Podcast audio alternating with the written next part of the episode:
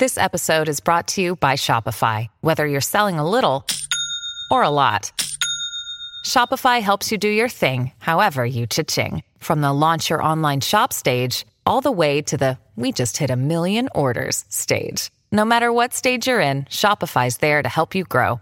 Sign up for a $1 per month trial period at shopify.com slash special offer, all lowercase. That's shopify.com slash special offer. Advogada de, de traficante? Mas como assim? Bom, a Flávia Frois é uma advogada que não é, digamos assim, tão convencional.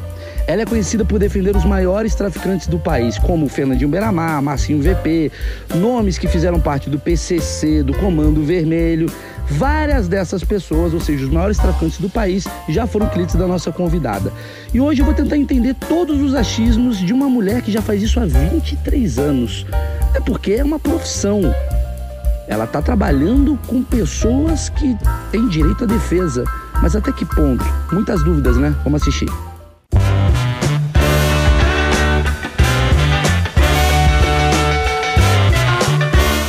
Primeira pergunta: como você dorme?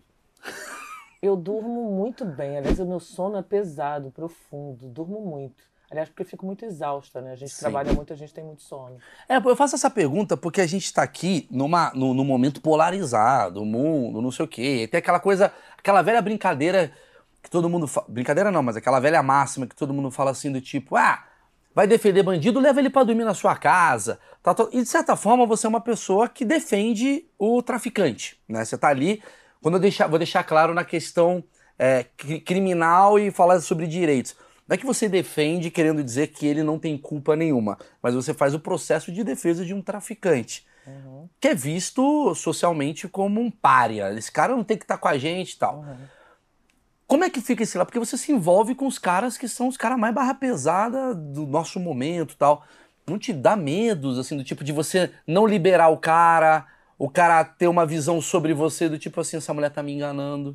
Então, Nessa, na, nessa verdade que você disse, uhum. essa é uma verdade tua que foi uhum. construída por uma ideologia do medo que vem de instituição bancária, vem de segurança pública. Eu não acredito nisso. Eu não acredito nesse crime que você acredita ou que a sociedade acredita. Né? Eu acho que isso vem de segurança pública, vem de voto como moeda de troca no jogo eleitoral. Então eu não acredito nisso. Eu acho que ele é um vendedor de alguma coisa que se buscou criminalizar para fazer o controle social da pobreza. Então eu não vejo com essa voracidade, com essa periculosidade do ponto de vista social que a sociedade vê com essa marca, com essa mancha. E até por essa razão eu trabalho para traficantes, comerciantes de droga de todos os grupos anti-opressão do Brasil, que alguns chamam de facção criminosa, eu prefiro chamar de grupo anti-opressão, porque eu acho que se a gente tem um sistema punitivo que cresce, explode, chega hoje a quase 800 mil pessoas, o punitivismo no Brasil ele é ambidestro, né? ele está dos dois lados. E essa ideologia do medo que faz com que a gente venda tabloide sensacionalista, venda é, é, jornais sensacionalistas, né? O achismo também, de certa forma? Que vive de sangue, eu não, é, não, tenho esse medo e é por isso que eu trabalho para todo mundo. Eu acho que é preciso virar essa roda, essa lógica está muito errada. É, eu penso que eles não são as pessoas perigosas que se diz que eles são. É óbvio, muitos, ah, muitos traficantes, é, Maurício, matam. Mas eu vejo, por exemplo, uma criminalização que não é vista, que é do governador do estado do Rio de Janeiro, por exemplo, o ex-governador Sérgio Cabral. Ele derrubou 400 leitos de hospital no seu governo. Quantas pessoas morreram por conta do Sérgio Cabral? Quantas pessoas morreram no governo Sérgio Cabral? Mas a gente não Mortes naquela... por operações policiais. Morre muito mais gente. Sim no combate a essa guerra doentia, essa guerra que não tem nenhuma lógica de enxugar gelo, morre muito mais gente durante a operação na guerra contra as drogas do que pelo uso das drogas. Então essa lógica é esquizofrênica. E esse cara não é criminalizado. A criminalização segue uma lógica absolutamente inversa, né? E a gente vê isso até na advocacia. Olha, você não tem medo do traficante? Ninguém pergunta para o advogado do Sérgio Cabral ou de um outro político se ele não tem medo de trabalhar com um fascínora que mata milhares de pessoas. O dinheiro dele, por exemplo, é visto como mais lícito que o meu, embora ele seja advogado da mesma forma que eu vou produzir o mesmo trabalho que eu vou produzir. Mas existe uma lógica diferente de quem deve ter direito de defesa. Porque a quem serve o sistema punitivo? A gente precisa pensar a quem ele serve, a que interesses ele serve. Ele serve para manutenção de privilégio de classe dominante. Então, evidentemente, não incomoda o advogado do Sérgio Cabral, mas incomoda a Flávia Freud, que advoga para os líderes de ditas facções criminosas que eu vou sempre chamar de grupo anti-opressão. Tá, mas aí não entra naquela questão. Ó, lembrando, eu sou um ignorante do assunto ah. e minha função é exatamente fazer a pergunta que eu acho que a maioria das pessoas faria. Não entra naquela questão, doutora, que é tipo assim, pô, mas aí um erro não justificou, tá, beleza. Ah, então ninguém, em vez de a gente falar dessa situação aqui, a gente tá falando dessa daqui, tipo, Sérgio, eu concordo. Eu acho que é um absurdo o que acontece no poder. Eu acho que eu sou uma das pessoas que mais acham um absurdo o que acontece, essas venerações, inclusive, sobre políticos e tal, que deixam a coisa. E você deve saber muito mais do que eu, que tem envolvimento dos seus clientes com essa galera aqui. Essa galera aqui faz um. Não, aquilo ali é errado. São pobres coitados. Hã? São pequenos varejistas de droga. Esses que são criminalizados. Eu eu não acho que uma coisa justifique a outra, mas o que eu acho que está errado é a criminalização por drogas no Brasil. Flávia, você é a favor da descriminalização da maconha? Eu sou a favor da descriminalização do comércio de qualquer substância. Isso é uma forma tosca de controle social da pobreza, nada mais. Um país de miséria, quando a gente fala que é o quarto maior negócio do mundo em, em, em vendas, em capital, é o comércio de drogas ditas ilícitas, né? E legaliza quando e como? Né? A legalização da maconha em muitos estados americanos prova qual é a lógica. A lógica do controle de mercado. Então, isso é uma desculpa sem vergonha de um país de terceiro mundo, de quinto mundo, como está ficando o Brasil hoje. Nós já fomos terceiro mundo, acho que nós somos quinto mundo. Quando a gente fala de criminalização de qualquer droga e tenta demonizar a figura do comerciante, aquele favelado, aquele que nasceu na quebrada, que não teve oportunidade, que não teve saneamento básico. Porque hoje esse cara que é o traficante, que é o líder, né, da facção X, Y, Z, ele foi aquele garoto. Hoje hoje está nascendo um outro Marcola, um outro Marcinho VP, um outro cara, porque a vida é uma continuidade, não adianta matar esse cara. Por quê? Porque o sistema produz novos caras. Não adianta tentar resolver com justiça penal, que só resolve com justiça social. E criminalização por drogas é a coisa mais hipócrita que existe no Brasil. Então eu não, não acho que eles são criminosos. Não por isso, ah, mas o traficante mata. Então você vai investigar os crimes de homicídio. A venda e o comércio de drogas entendi, não. Entendi o seu ponto. O seu ponto, ele tá, ele tá naquele lugar assim, é, é... eu não defendo todas as atitudes do meu do meu uh, do meu cliente. Não é que eu defendo tudo que ele faz. É exatamente. Ele bateu na mulher. Não tem nada a ver com isso. Sim. Você defende a, a questão do tráfico. Mas aí eu te pergunto, como leigo, existe uma lei, uma lei que foi decidida o advogado ele tem que trabalhar dentro da lei. Me desculpa se eu estou errado, mas assim, ele trabalha dentro da lei. E se tem uma lei que está falando não pode andar de tênis azul, e se eu estou andando de tênis azul, eu não estou ferindo a lei e de, teoricamente deveria ser punido. A sua luta não deveria ser sobre mudar essa lei e não tentar defender quem. Mas a minha luta é essa. Eu faço isso há 20 anos como presidente do Instituto Anjos da Liberdade. Né? A gente participa de todas as pautas do Congresso, todas as comissões de reforma, porque eu acho que é, é uma lógica perversa. Hoje a gente estava fazendo isso aqui em São Paulo uhum. e em todo o país, em 23 estados, houve um manifesto nacional contra a tortura no sistema penitenciário de todo o país. Por quê? Porque toda prisão no país, isso não é Flávia Freud está dizendo, é um grande magistrado lá uh, de Manaus, doutor Luiz Carlos Valois, que ele diz que toda prisão no Brasil é uma prisão ilegal. Por quê? Porque a prisão no Brasil ela não é aquela que está posta na Constituição Federal e na Lei de Execução Penal. Porque a prisão, ela só priva de liberdade, é isso que está na lei, é isso que está na Constituição. Ela não é para torturar, ela não é para dar comida estragada, para dar surra, para você ficar sem dormir porque não tem vaga na cela, nem, nem no chão para você dormir. Revezamento, um fica em pé, outro fica sentado, outro fica deitado. Então qualquer prisão no Brasil é uma prisão ilegal. E quem disse isso não foi só o Valois. O Supremo Tribunal Federal disse isso na DPF 347, o estado inconstitucional de coisas do sistema penitenciário brasileiro como um todo. Então não é a Flávia que está dizendo. E se o próprio Supremo né, que faz o controle é, de constitucionalidade, disse isso, quem somos nós, cidadão, para dizer diferente? Isso foi constatado. Então, se nós temos prisões ilegais, é preciso rever a lógica. A gente está punindo para quê e por quê e quem? Quem são essas pessoas que estão... Qual o sistema... resultado disso, né? Tipo, qual o resultado dessa prisão? O que, que, que, que está gerando de melhoria para a sociedade? Seria essa questão? É, eu acho que, assim, a gente sempre diz o seguinte, eu, eu sou uh, politicamente de esquerda, por óbvio, mas a gente tem que admitir que no Brasil o punitivismo ele é ambidestro, tem muito a ver com o discurso neoliberal hoje, né, de mercado, porque a gente aumentou, quadriplicou a população prisional no Brasil exatamente em governos de esquerda, nos governos Dilma e Lula. Então a gente não pode fechar os olhos que esse punitivismo ele está dos dois lados e ele atende a interesses econômicos. Para se ter uma ideia, são 28 projetos que tramitam no Congresso Nacional para privatização do sistema penitenciário brasileiro. Privatizar interessa para quem? Para o capital? Para aquele capital que saiu lá dos Estados Unidos, né? quando o sistema desprivatizou e hoje está bancando a campanha da bancada da bala, por exemplo, no Brasil. Essas mesmas empresas que estavam lá estão bancando essas campanhas aqui no Brasil. Se fala de discurso de aumentar penas, pacote anticrime, que eu costumo chamar de pacote antivida. Quando se pensa, por exemplo, hoje a gente estava discutindo essa pauta, você pega um sujeito que é tido como perigoso e tal, você faz o quê? Você tira a família dele. Os presos, por exemplo, do sistema penitenciário federal, onde se criaram é, segundo o próprio Ministério da Justiça, desde 2006 para cá, quando inauguraram as, as penitenciárias federais, que até então não existiam, passaram a existir 123 facções criminosas no Brasil identificadas pelo Ministério da Justiça. Elas nascem, Maurício, exatamente no seio do sistema federal. Você pega um camarada lá de Manaus, a família do Norte, por exemplo, nasceu assim. Ela foi. Que é a facção, criada, né? No é caso, eu não posso falar facção. É, é. facção, grupo É o termo como eu conheço, né? Enfim. É. Esse grupo, ele nasce exatamente do quê?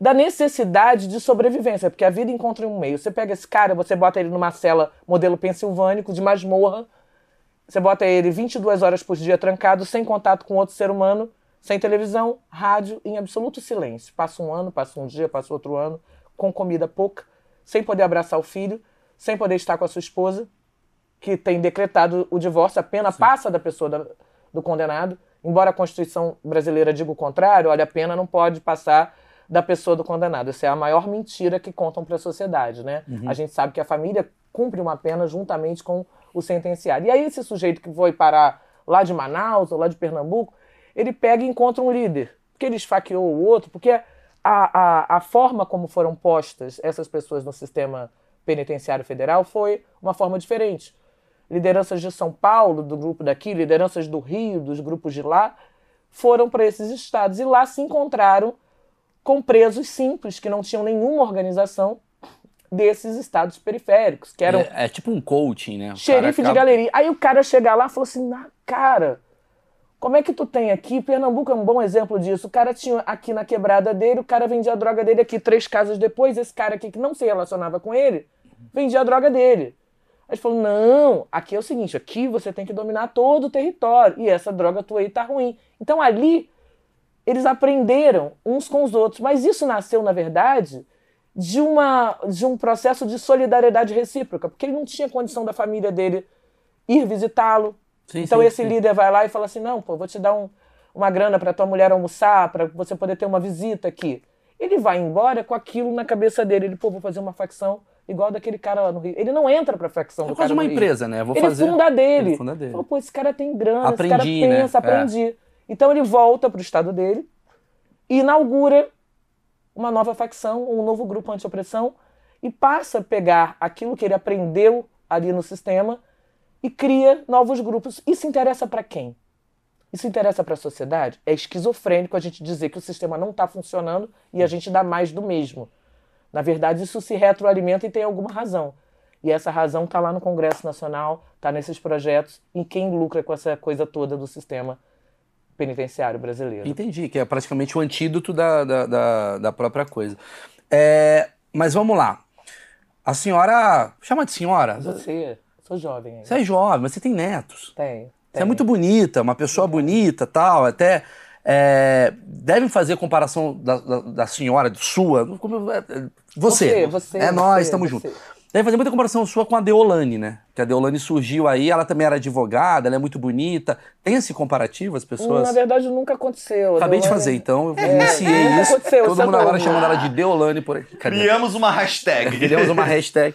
Mas eu teria. Eu, eu, eu a Deolane é uma, uma jovem advogada promissora, um uma imensa admiração, não a conheço pessoalmente, mas ela vem de uma outra linha de trabalho, né? Eu faço um trabalho de direitos humanos há 25 anos, então nunca houve esse tipo de comparação, não. Gente... Mas acho que era mais pela questão dela ela também ter trabalhado de alguma maneira, acho que com criminoso, alguma coisa do tipo tem uma relação, vocês serem louras e tal, é aquela coisa. É, o fato de ser mulher nesse ser mulher, universo nesse extremamente universo, machista, né? Isso, acho que é mais nesse lugar. É, é um universo muito machista, de fato, a advocacia criminal como um todo, né? E a gente ouve, as mulheres ouvem isso, né? E eu sou meio é, uma liderança feminina para as mulheres no Brasil, né? Para as advogadas criminalistas no Brasil, exatamente porque a gente se coloca, né? Nesse espaço extremamente machista no judiciário, na, na, nas delegacias, no sistema penitenciário. Os presos são, até por formação, extremamente machistas. né? Esse pessoal da criminalidade, essa criminalidade tosca, da quebrada, favelada. Então existe um machismo muito grande nesse universo. E, de fato, é uma dificuldade as mulheres é, ocuparem e terem uma ascendência nesses espaços, embora, é, Maurício, por exemplo, no Rio de Janeiro, a maioria dos criminalistas são mulheres. Olha, eu não sabia disso. É, a maioria são mulheres.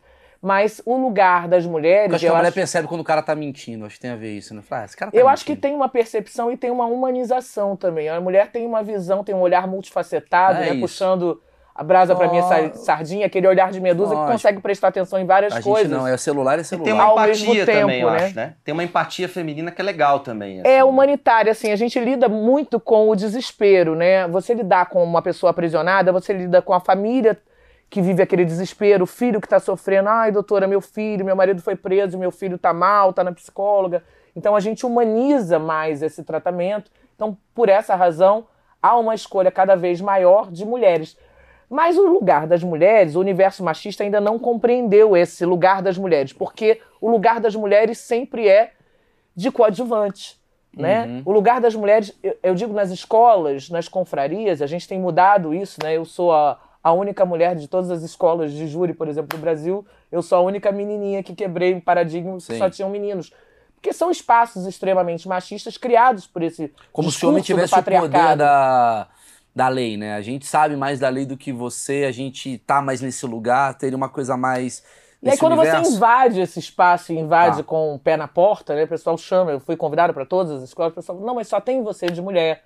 E antes eu recusava, eu falava assim, não vou nesse espaço de machistas, não sim, vou. Sim. Eu falei, mas não adianta eu falar mal deles lá fora, que eles não estão vindo. Uhum. Eu tenho que falar mal deles na frente deles. Sim. Eu tenho que ir lá pro palco dos eventos deles falar que eles são Você machistas. Você tá falando para vários machistas aí. Sim, eu tenho que falar para todos os machistas, é. olha, vocês são machistas. Inclusive, vamos mudar o nome do programa para machismos em breve. Machismo. É uma ideia.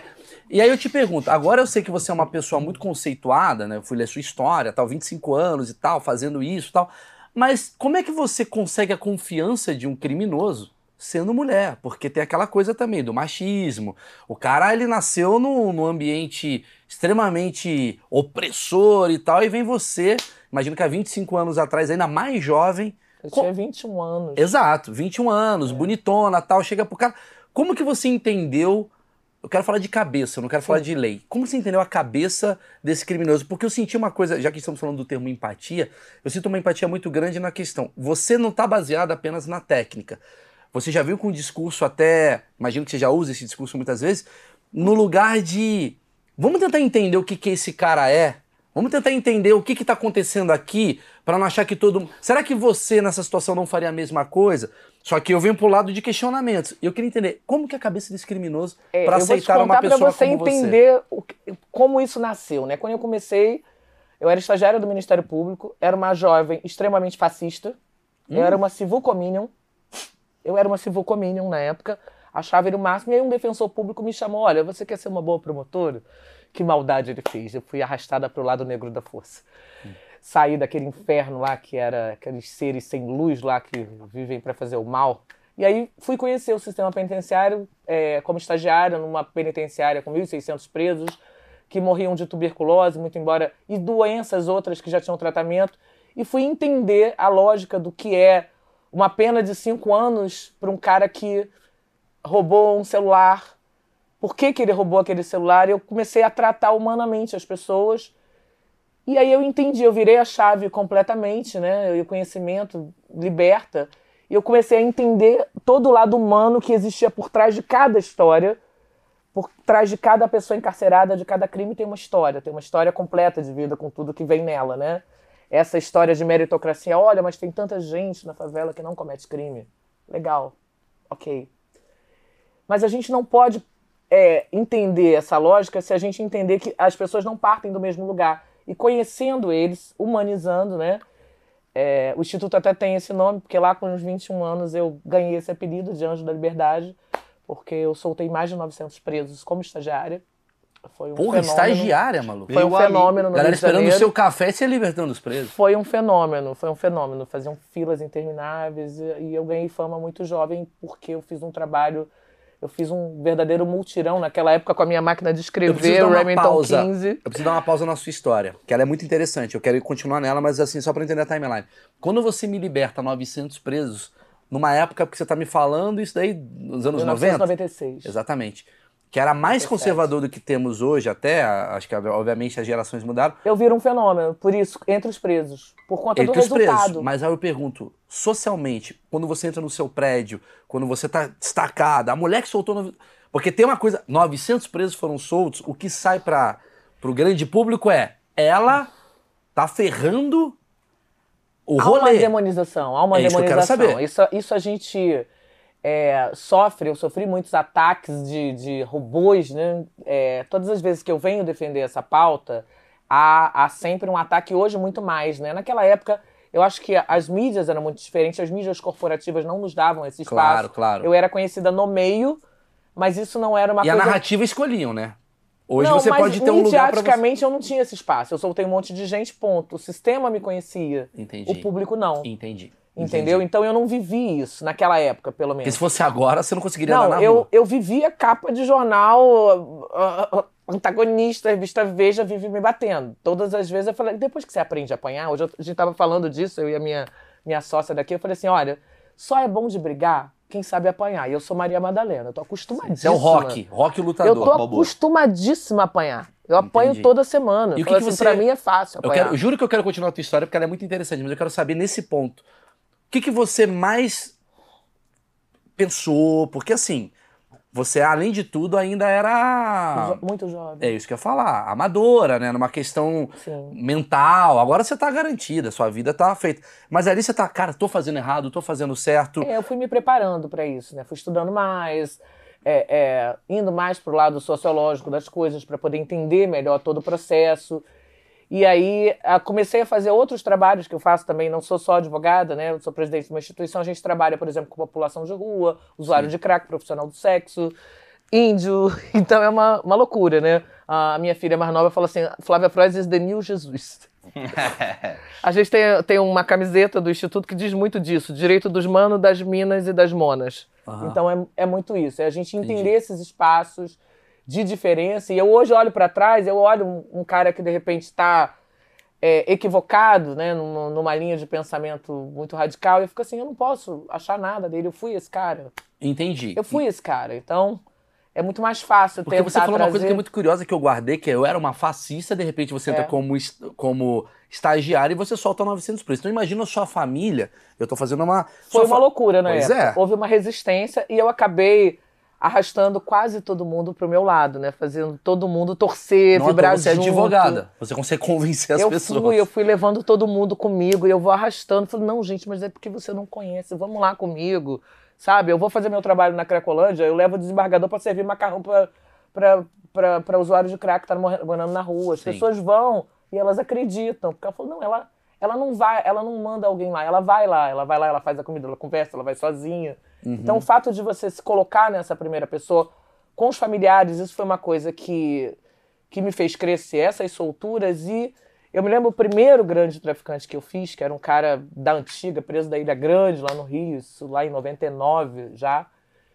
Que quando eu fui atendê-lo a primeira vez, ele tinha mandado chamar, porque ele tinha aquela ideia de que, cara, tem uma jovem aí que ouvi que tá falar. Tá soltando gente pra caramba. Não era nenhum processo difícil, porque eram presos com pena vencida. Sim. Foi um verdadeiro multirão. Era, era pegar ah, papel velho entendi. e resolver. Que é um trabalho de estagiário, né? Não... Era um trabalho de despachante, é. praticamente, porque era muita gente com, com uma prisão provisória que não tinha sido baixada. Sim. E aí eu resolvo fazer um multirão daquele monte de papel velho, porque na época não existia. É, era tudo a máquina de escrever com carbono. Sim. Já tinha computador, mas eu não tinha computador, sim, eu sim. não tinha condições de ter um computador na época, enfim. Então era braçal mesmo, era paixão. E aí meu pai me ajudava de madrugada, ele não era do direito, mas ele tinha interesse. Ele, nossa, ela... E ele lia as cartas. Eu recebia centenas de cartas que era uma coisa, como era gratuito e tal, o pessoal, não, nosso, nosso anjo da liberdade chegou. Que bom, Se ela olhar o meu processo. Eu tô preso um ano a mais do que era a minha pena e a coisa não foi resolvida. Aí meu você... pai mandava, eu saía sempre com um saco de cartas. Você era minha... Xuxa daquele momento. Eu era Xuxa. Esse presídio era um. É, até hoje, né? O Galpão da Quinta. Era um presídio de miseráveis. Uhum. Só tinha gente que não tinha grana, não tinha grandes claro. traficantes. Mas aquilo chamou muita atenção. Aqueles dois anos de trabalho ali me ensinaram muito do direito, né? E, e me lançaram, e aí eu fui para a advocacia. E aí, e aí esse, esse, esse, grande traficante, que era o Pianin, já é falecido, né? Ele, ele fundou, ele participou da fundação da Falange Vermelha, ele fundou a, a facção dissidente, que era o terceiro comando, né? E ele era a maior liderança na um época. empreendedor. Ele participou daquela fuga do, do helicóptero do, do Escadinha, do Gordo. Ele participou daquilo. Eles eram um trio que sacudiu o Rio de Janeiro na década de 70. Eu era criança, né? Uhum. E eles já sacudiam. Então era um desafio. E ele me desafiou, né? Ele falou assim: Ah, você que é o tal do anjo da liberdade. Doutora, soltar esses malandros aí é mole. Eu quero ver soltar o pianinho. Eu quero ver me soltar. E se é um negócio que eu não gosto é de ser desafiada desde novinha, né? Mas deu trabalho soltar aquele. Deu trabalho. Ele já estava preso há mais de 20 anos, mas ele tinha um monte de processo, enfim. E aí, quando eu finalmente solto ele, né? Já no final de 99, foi um boom que falou assim: Caraca, ela soltou o pianinho. Aí veio todo mundo. Pergunto, no pianinho lá, esse cara aí. Jorge Zambi. Ah, o desafio, porque é bom esse desafio. Se você é movido a desafio, eu vou falar para você. O desafio você é me soltar sem eu pagar nenhuma pena e eu. Entendeu? Tem aquela uhum. questão. Qual que é a. Porque assim, você ganhou a confiança dele, soltando ele, obviamente uhum. os outros que estão abaixo dele vão falar: essa mulher é boa, essa mulher é boa. Foi. Mas temos uma lei, voltando a falar. Como que solta? Como que qual que é o que tipo eu de prerrogativa uma... você utiliza? Eu vou te falar uma coisa que é muito verdade. Eu, eu, digo isso sempre, o tempo todo. No Rio de Janeiro, em especial, isso em outros lugares também do Brasil, existe uma política. Eu sempre apanho a beça porque eu falo isso, mas eu vou continuar apanhando, mas eu vou continuar falando. Existe uma política de colocar na conta do bandido famoso. Eu vou pedir uma grana Morreu um cara aqui na esquina. Aonde é? Qual a favela mais próxima? Essa daqui. Bota na conta desse traficante, diz que esse cara era X9, ou que ele devia droga, ou, ou, ou, ou. Ele já tem um pacote pronto. E manda pedir uma grana para ele. Se ele não der, é dele.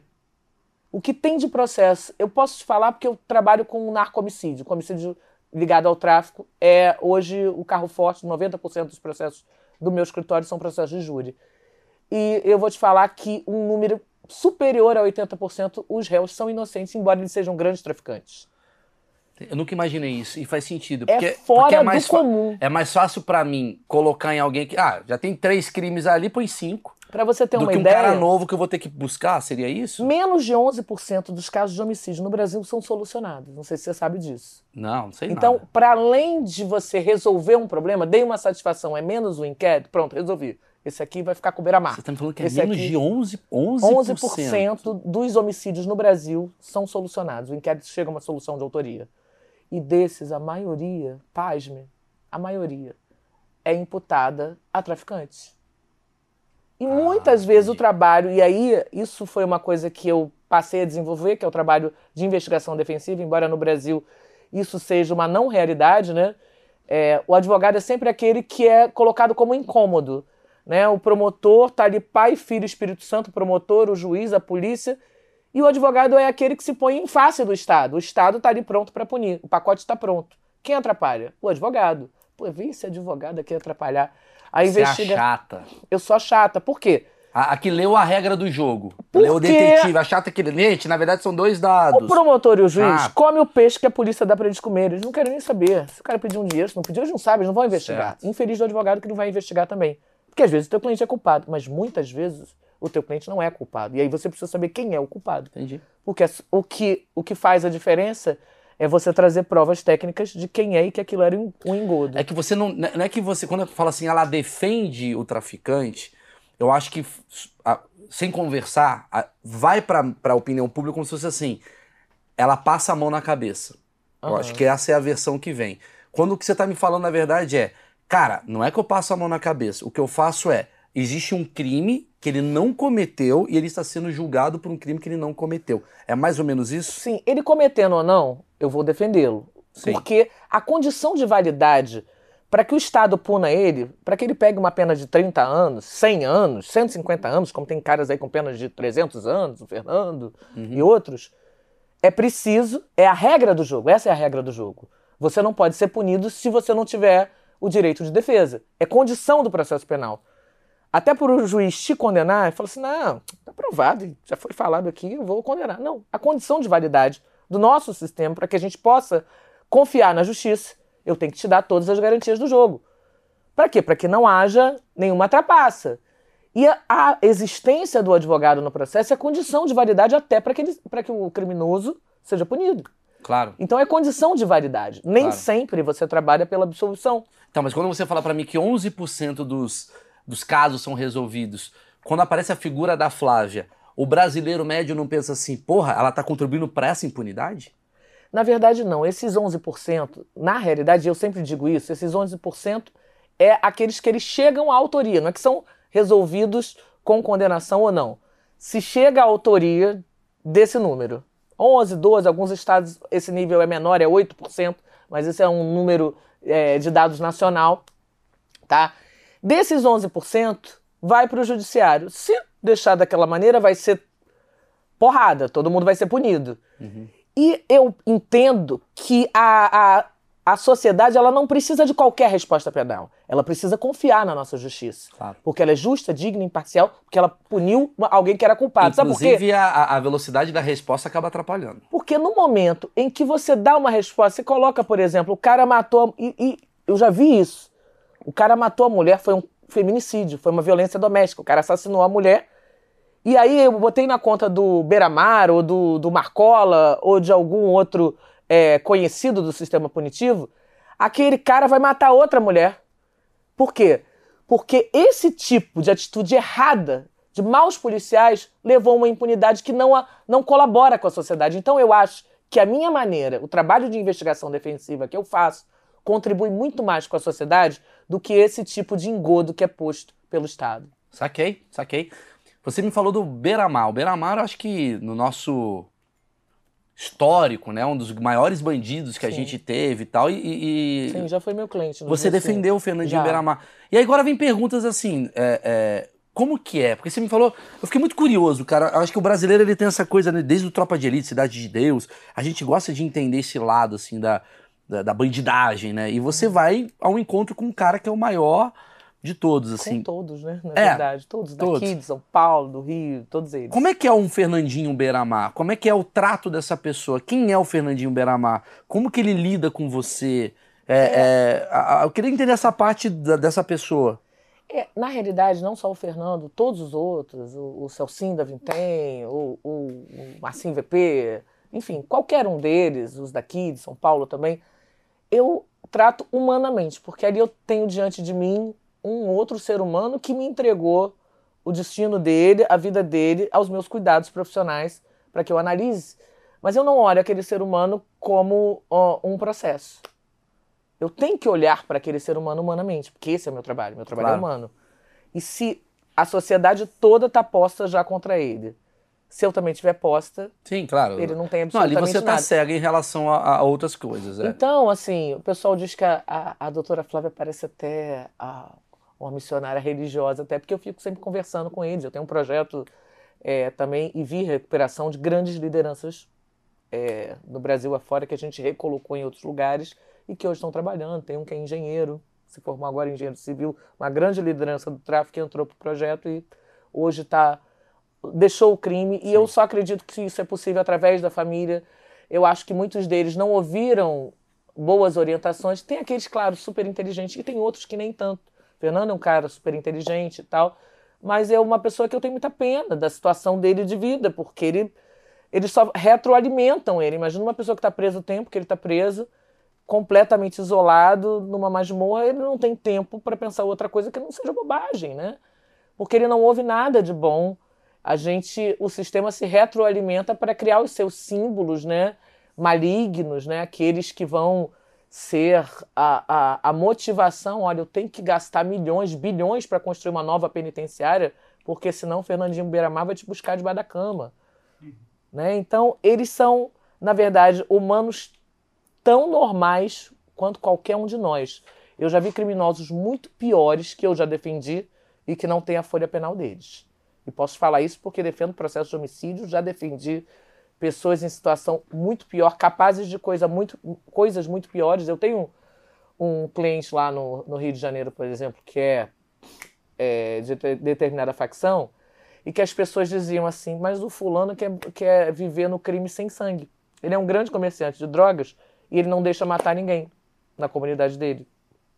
Ele manda embora, ele manda ralar, a facção briga com ele, mas ele fala não. Aí ele manda rezar lá, é, ele é evangélico, aí ele manda. É o Tiago fazer... Abravanel da favela. Tiago é tipo Abravanel da favela, exatamente. Olha, ele fez, ele fez um, um, trabalho social lá incrível, e a gente fala dessa coisa de, de do trabalho social que os traficantes fazem. Ah, isso daí é para comprar a comunidade. Não, eles nasceram ali. Sim. O cara que ele está comprando uma bicicleta porque o meu filho não pôde ter, então, pô, eu tenho uma grana, eu vou ajudar que eles nasceram juntos, foram claro, claro. criados é assim, naquela perspectiva. É eu, uma, eu, já vi muita coisa do Fernandinho Beiramar, assim, né? A gente vê ele.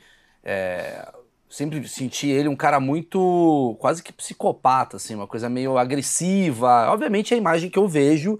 Não sei se é. Não, ele é, ele é até muito doce no trato, né? Uma pessoa muito afável no trato, né? Muito afável, eu acho que com todo mundo, né? Então eu acho que isso é uma construção que fizeram, porque toda vez que ele fala publicamente, tem toda a carga de tudo que ele vive, né? Que ele vive nesse sistema punitivo, né? Porque o sistema faz com que o cara não consiga sair, né? Na verdade, a lógica perversa, a gente falava hoje disso, os caras que são os pontos fora da curva, que conseguem deixar isso e ter voz, esses vão ferrar o sistema. Porque uhum. o sistema quer que eles continuem fazendo. Mas a gente colocar o sistema como culpado, a gente não vai conseguir sempre liberar algumas coisas. Tipo assim, Cara, matei minha mulher, mas porque o sistema é muito complicado também. Não, mas porque eu sempre tô estressado no trabalho e tal, e faz eu ficar com estresse e tal. Será que a gente não acaba alimentando Olha, também um pouco? Essa lógica social, é, esses crimes, é, eu bati na minha mulher por causa do sistema, ele foge muito à lógica do que o sistema punitivo faz com relação a esse tipo de criminalização daqueles que são é, ditos líderes de facção. A lógica ali não acompanha essa mesma lógica. É uma lógica absolutamente di diferente. Né? Isso que eu queria entender. É, a lógica é muito diferente. É, a, é porque quando eu vejo, leva... por exemplo, um Fernandinho, desculpa te interromper, quando eu vejo um Fernandinho Beiramar, que é um cara que já, porra, matou não sei quantas pessoas, foi responsável pela morte, eu não sei direito é, a, eu não sei quantas ficha, pessoas também. Eu não sei a ficha dele, eu não posso falar uma... sei os processos dele que eu fiz é. só, mas assim, é difícil você dizer, Maurício, é, tudo que se fala em perspectiva midiática fica muito complicado. Eu hoje claro. falava de um caso que eu, tava, que eu tô atuando. Nossa, mas esse cara é um psicopata. Eu falei, você leu o processo? Exato, você viu o laudo? A gente tende a ir pro lado... Ele é inocente. É, a, a mídia já condenou ele, mas ele é inocente. A gente tende a ir pro lado, ainda mais agora, da histeria. A histeria... É Inclusive, o Big Brother já causou uma histeria. Imagina um assassinato, né? A, coisa toda. E a gente está vivendo aquela cena, nesse exato momento que estou gravando contigo, a gente está vivendo agora uma opinião pública extremamente histérica, e eu, eu, concordo pelo motivo, do menino que foi espancado lá, o menino. Uh, que veio de congolês, de, congolês foi espancado e tal. Então a opinião pública ela se revolta e a tendência é já achar o culpado da, da história toda e, e cria-se a narrativa.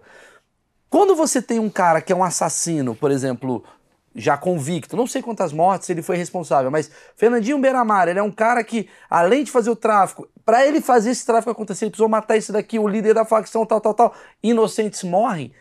É normal, acho que o entendimento da opinião pública é que esse cara não deve ser bem visto. Você não concorda com sim, isso? Sim, sim, é, é natural, a gente não passa a mão na cabeça. Mas o que eu o que a gente tem buscado, na maior parte das vezes, nesses processos, é falar o seguinte: olha, é a regra do jogo. A regra do jogo diz o seguinte: só pode ficar preso esse tempo. Claro. A, a, pena é 4 a 10, o juiz vai lá e vai dar 12. Não, não, não pode dar 12, entendi, excelência. Entendi. Então, a gente tem que seguir a regra do jogo até para ele. Claro. Até para ele. Para não virar aquilo que você falou. Entendi totalmente. Tem que ser a regra do jogo tem que valer para a sociedade. Sim, sim, sim. E para aquele que está sendo claro, punido. Eu não estou dizendo que ele não tem que Porque ser punido. Porque se você se você transforma essa regra do jogo, você causa uma revolta inapropriada para a situação e a coisa pode virar uma outra bola de neve. não dá. Se o cara não tem a comida. Pro clamor é. calar a verdade. Falou: olha, eu, eu condenei aquele cara ali a ficar 30 anos preso. Não, mas eu vou condenar ele a ficar 30 anos preso, pendurado de cabeça para baixo, sem sim, ver sim. a família, sem comida, com uma água pingando sim, na cabeça aí já dele. não tá na justiça. Aí, aí já vai para outro lugar. Tá entendi. fora da regra do jogo. Não, a regra do jogo não é essa. Te dou toda a razão. Né? E o Fernando tá vivendo uma experiência de que para ele a regra do jogo não vale. Cada vez eu até brinco, né? A modificação do sistema penitenciário federal, eu falava assim, saiu outra lei Beira-Mar. Porque eles atualizavam, diziam, só pode ficar tanto tempo. Quando passava aquele tempo dele, eles mudavam a lei, a norma, para que ele continuasse punido. Ou seja, a regra sempre vai mudando. Entendi, a regra beira-mar no caso. Mas não tem um outro lado também que é tipo assim, porra, tem três instâncias para ser condenado, demora tanto tempo. Você acha que isso... Não demora, no Brasil isso é mentira. É? Isso é a maior mentira. É um achismo. Esse é um achismo, é. porque essa regra do jogo no Brasil, para você ter uma ideia, as prisões cautelares elas são utilizadas como regra, embora a Constituição e o Código de Processo Penal diga que a prisão é a última é a última rádio, ou seja, né? é a última medida. Primeiro, primeiro eu tento medida de, de liberdade é, mediante assinar lá, monitoramento, não pode sair à noite, não pode sair final de semana e tal, tal, tal. São várias medidas. Se banalizou a prisão no Brasil há muito tempo, desde sempre. Ela é a última rádio, mas no Brasil ela é a primeira rádio. Então não existe, não existe esse cara que responde em liberdade. Esse cara, o Beiramar, o, o, o, o cara do tráfico ali, o cara que, esse congolês, ele vai responder preso. Para ele vale essa regra do jogo. Essa regra do jogo muda quando é o Sérgio Cabral. Entendi. A regra do jogo, ela só vale para os periféricos, para aqueles de origem favelada. Sim para eles, para você ter uma ideia, criaram uma regra chamada audiência de custódia para dar legalidade, porque haviam espancamentos e acontecem até hoje, né? Muitas vezes um cara confessa o crime no lugar do outro porque apanhou. Enfim, tem várias situações. Para você ter uma ideia, no Rio de Janeiro, por exemplo, a gente fez esse estudo lá no estado do Rio de Janeiro, Defensoria Pública, as entidades de defesa dos direitos humanos. Nas audiências de custódia, que você poderia liberar aquela pessoa, o cara que praticou um estelionato, crimes menores, o juiz não solta na audiência de custódia.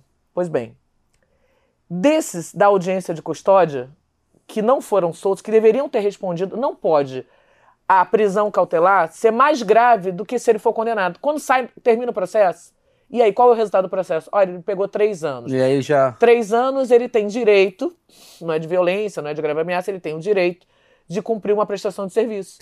Ou seja, para que, que eu mantive ele no sistema? Eu gastei dinheiro público. Sim, sim para mantê-lo preso, eu aviltei, eu acabei com a vida dele e da família dele com uma prisão cautelar, se no final o resultado disso seria a liberdade.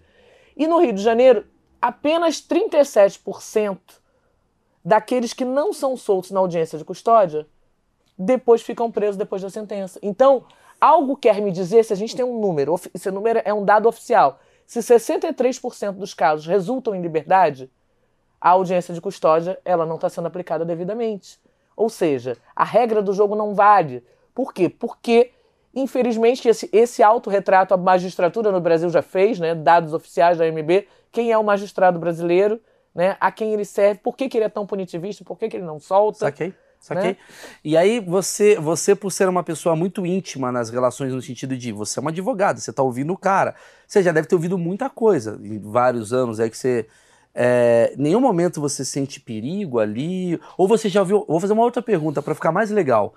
Tu já ficou amiga de você olhar, entender a situação do cara, a sociedade tá, cara, botando um monstro. Eu tenho você... afilhada, filho de preso. Fui madrinha de batismo. Já fui em formatura de preso, de mulher de preso. Elas, elas têm. Se eu fizer uma piada contigo, eu, eu sofro um atentado na rua, porque vão falar, mexeu com a doutora, mexeu comigo, só para tomar esse cuidado. Eu sempre digo assim, é, eu brinco muito, eu falo assim, eu tenho imunidade diplomática, que eu entro em qualquer comunidade. Eu tenho clientes da milícia no Rio de Janeiro, do ADA, Sim. do Comando Vermelho, do TCP, da Família do Norte, do PCC, da Al-Qaeda, enfim, eu tenho clientes em todos os grupos. Então, por exemplo, vou fazer uma investigação criminosa é, sobre uma, um processo de uma guerra que aconteceu entre duas favelas que são rivais. E aí morreu um cara que é dessa facção aqui e eu tô defendendo da outra. Isso eu te perguntar já já. Eu vou lá investigar. Oi, irmão, tudo bem? Pô, eu tô precisando, tô colhendo prova. Que é para ajudar o cara que é do outro lado. E eles deixam eu fazer. Que outro tanto eu vou conseguir, porque na hora que eu precisar lá, eles falam, a única que vai conseguir investigar e trazer essa prova pra gente é a doutora Flávia, porque ela entra lá, ela entra aqui. Ela é como é se você fosse uma todos... quase policial da, da história ali. Eu né? tenho a imunidade é diplomática de todos É um os café facções. com leite, ela é café com leite. Deixa eu falar, mas assim, se eu fizer uma piada errada aqui é de por repente. Isso que eu falo que eu sou um defunto caro. Você não. É, é, é, é, é uma frase, uma frase. Eu uma sou frase... um defunto caro. Você é um defunto caro. Você sou. é quase que uma queima de arquivos aí por aí, né? Você... Por isso que eu pergunto, desde o começo eu falo, cara, como é que você dorme bem? Super bem.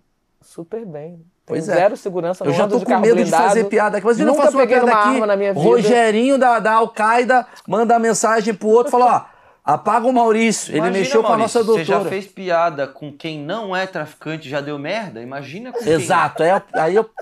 O quanto o meu custo tá na reta aqui, doutora, se eu fizer Nada, um... eu sou uma pessoa de paz Mas as outras Mas seus amiguinhos... Paz Mas aberta. seus amiguinhos. Não, mas já, já aconteceu, assim, de, de pessoas saírem em minha defesa que souberam que um. Eu tenho uma história que é bem interessante. É, eu fui em determinada comunidade, né? E o líder, eu, eu sempre trabalho só para liderança, eu não trabalho para a comunidade, assim, para o tráfico dali. Sim. Né, o, o varejista ali. Porque, até porque é uma outra lógica, Sim, funciona líder, é diferente. uma empresa. É. é. Então, daí eu fui lá. Olha, fui ver a família, eu falei, eu vou precisar de foto de tal lugar, porque a gente tá fazendo uma investigação de homicídio. Aí o garoto lá, que era o, o gerente desse meu cliente, que era dono, que era justamente esse que não mata ninguém. Entendeu? Aquele. E aí ele vira pra mim e fala assim: advogado é tudo enrolão. Moleque, 23 anos. Moleque. Ele tá um pouco certo. Mentira. Advogado é tudo. Cuidado, cara. Puta que pariu. Tirando a doutora. tô- Advogado só vem aqui pra buscar o malote. Aí eu, você tá falando comigo? Você tá falando de mim? Tô mesmo, advogado é tudo enrolão. Eu falei, cara, pra mim você é um merda. O que tu tem de idade eu tenho de crime. Tem que ver se que eu sou bandido, que eu posso te matar. Então tu vai lá fora, irmão, tu vai pegar teu fuzil agora. Porque se você não me matar agora, tu morreu. Porra. Beleza, isso aconteceu numa comunidade de terceiro comando. Foi uma confusão danada, veio a turma do Deixa Disso, porque era uma comunidade que eu. Todos os líderes desde 1999 que passaram por ali foram meus clientes. Soltei muitos dali. E aí gerou uma polêmica porque isso se espalhou que nem rachio de polvo. Foi parar nas federais e tudo que é lugar. E aí, os presos das outras facções mandaram chamar o meu cliente, mandaram um recado para ele. Ó, mexeram com a doutora Flávia. Doutora Flávia é minha família. Porque tem uma norma entre eles, se invocar a família, doutora Flávia é minha família. Você tem que cobrar esse cara. Você tem que cobrar esse cara. E foi uma loucura, porque aí ele ficou desesperado. Falei assim, doutor, e agora? Eu falei, não, eu também não quero que mate ele, não. Foi uma loucura, porque todo mundo fez pedido contra o cara. Caralho. Ele ficou desesperado, aí mandou o cara vazar de lá. O cara Ele tá embora. vivo, só pra saber? Ele morreu agora dois anos atrás, mas esse fato já tem bem mais não tempo. tem nada a ver, né? Não, foi tem uma nada coisa- a ver. Esse fato foi Eu- eu- há oito eu- anos, ele morreu agora. Eu tenho uma pergunta De causas naturais, inclusive. Causas naturais com 36 balas. Mas vamos lá. Doutora, é. Não, às Mas vezes. foi uma loucura foi natu- isso. É natural. Às Não, vezes foi ele cara- que correu contra elas, ele não enxergou. Às vezes é natural o cara pegar a arma e. Doutora, fazer uma pergunta agora mais pessoal. A senhora é casada, namora, tico-tico no fubá, como é que tá a situação? Ah, eu já casei seis vezes, parei com isso. Tá solteira? Tô. Aí eu pergunto, a senhora é uma mulher bonita, a senhora tá ativa, tá bem, tá legal. O quanto fica o tamanho do toba de um cara que namora a senhora e trai? Porque, Aí tu porque pegou no assim, se eu traio a minha esposa, os amigos da minha esposa vão se envolver. Eu falo, que porra é essa, irmão? É. Os seus amigos é uma galera meio assim que não dá pra brincar muito. Eu queria saber como é que fica. Será que é por isso que a senhora talvez esteja solteira? Não, eu já casei bastante. Casei seis vezes, né? Não e é quais nada deles pouco. estão vivos? Tá, uma pergunta importante. Tu é um puta louco, velho. Todos estão vivos. Todos gozam de boa saúde. E fui corno de quase todos. Foi cona de todos? Quase, Quase todos? quase todos Namorou Arthur. Aguiar? Não. Não. Tá bom, só pra entender. Sabe, é. E eles estão aí. Não tem uma coisa. É uma dúvida que eu tenho, porque você vive, né, o dia a dia com as pessoas e tal. E, obviamente, tem alguma situação, pô, tô chateada com o meu casamento, tô chateada com fulano de tal. Os caras falam, quer que eu resolva isso? Existe esse lado meu de filme? Não tô me lembrando de nenhuma vez, assim. por- ah, Porque eu não costumo falar muito da minha vida particular com eles. Mas tá lá no eles seu falam Instagram. muito Mas da tá seu deles. Instagram, né? Ah, agora Oi, lindos sim. e lindas. A galera tá vendo. Falei, "Ih, a doutora tá chateada. É, isso é uma coisa de uns tempos pra cá. né? É. A coisa de, de emplacar, de botar a bunda no Instagram é meio que pra, as De pessoas repente tá lá com entenderem. fulano namorando, o cara já vai atrás, vê quem é. Como é que fica esse lado pessoal teu, assim? Então, na realidade, a minha vida pessoal sempre foi muito fechada, né? De uns dois anos pra cá que eu resolvi usar mais a rede social, é, mostrar que eu tenho uma vida pessoal normal, até pra eles entenderem por que, que eu não atendo o telefone no final de semana de nenhuma maneira. Quando eu tô bebendo. Quando eu tô bebendo, eu não atendo, porque senão eu vou falar besteira pra vocês, vou xingar. E já aconteceu, de eu brigar a beça. E Já eu, eu aconteceu? brigo muito com eles. Já né? aconteceu de você mandar, Já. irmão, vai tomar no meio do seu cu. Já, já, já, já. E muitas vezes. Por favor, me conte. Aí meu pai saber- pediu pra parar de beber. Falou: você tá bebendo. Quando você beber, não atende o telefone. Como é que é esse papo? Como é que é esse papo com bandido? Cara, é tão natural, de verdade. O pessoal fala assim, cara, a doutora Flávia é maluca. Não, não briga com ela, não. O cara briga comigo. Fala, qual foi? Já Dentro da cadeia, já foi brigar com o cara. Falei, meu irmão, não posso te matar. Bota teu nome na lista. Tem várias aí que já viraram papiro. Já briguei com o Fernandinho, já briguei com o Marcinho. Brigar com você, pra mim, é pinto no lixo. Você brigou com o Fernandinho Briguei, Beiramar? briguei. Ele me adora. Ele fala, ela é maluca, é doida. Ela tava certa, ela não precisava dar uns gritos desse. Eu, eu sou atacada. Como é que foi uma briga Porque com se o eu Fernandinho? tiver certa, eu vou Caralho. falar, mas eu tinha razão. Doutora, Ele pediu desculpas, o- doutora, o não é uma Marcinho briga também. de trânsito, doutora. A senhora brigou com o Fernandinho Beiramar? Briguei feio, isso é uma Se eu história. pudesse te dar um conselho, não faça É, isso. não briga né? não, doutora. É, mas eu já briguei com muita Ei. gente deles, mas eles ficam assim, cara. Aí quando briga, sempre vem a turma do deixa disso deles me falam assim: não, cara, tu tem certeza? E, e primeiro que ninguém respeita capacho, Maurício. Eu tenho respeito porque eu sou assim. Ninguém respeita capacho. Se ela tá falando, é. Então não, não entra numa comigo. Sabe por quê? Porque da mesma forma que eu te defendo, que eu brigo com você, com o mundo lá fora, né? Sou apedrejada pela sociedade porque te defendo, eu, eu não admito que você duvide de mim, que você me desrespeite de nenhuma forma. Claro. Eu trabalho para você, eu não trabalho com você. Uhum. Eu não tenho nada a ver com o teu negócio, o teu comércio. Eu sou advogada. Sim. Então, não Mas as misture. pessoas confundem? Olha, em alguns momentos eles duvidam, eles confundem, então a gente tem que Confrontam. se. Eles, eles confrontam, então eu sou muito de me posicionar. Já briguei dentro da penitenciária federal com aquilo filmado. Já me chamaram e falaram assim: doutor, esses caras vão te matar. A senhora quer escolta pra ir embora? Eu falei: não quero, não. A senhora anda de carro blindado? Não. Não. Não ando, não tenho medo. Nenhum. Você acabou de. ah, ah, tava uma cena aqui antes de gravar que foi uma coisa que chegou pra sua assistente, a sua sócia, desculpa. Não vou Minha morrer, sócia. pelo amor de Deus, eu errei o negócio, pelo amor de Deus. A sua Fernandinho, dá o like. É nóis. Sei lá, não sei como é que eu faço. Você tava falando com a sua sócia e tu falou assim, e aí? Alguém foi preso enquanto eu tava. Como é que é a tua vida nisso, assim? Como é que é teu dia a dia? Porque o cara é preso num domingo, tu tá tomando, Não, eu não comendo um camarão. Não, eu não atendo, eu não, eu não, Não faço. tem uma prioridade do tipo, porra, Não, Fernandinho não, não preso. existe, não existe assim, porque a minha clientela ela não tem prisão imediata. É, normalmente esses caras que são grandes, eles têm muitos mandados de prisão. Então eu não faço delegacia, por exemplo. Não faço, mas eu cheguei no, Num patamar num que patamar que eu não faço mais, eu tenho equipes né, de trabalho. Mas hoje eu estou coordenando um movimento pela instituição que eu presido, que é o Instituto Anjos da Liberdade. Né? Nós estamos fazendo manifestações contra a tortura no sistema prisional em todo o país, em 23 estados.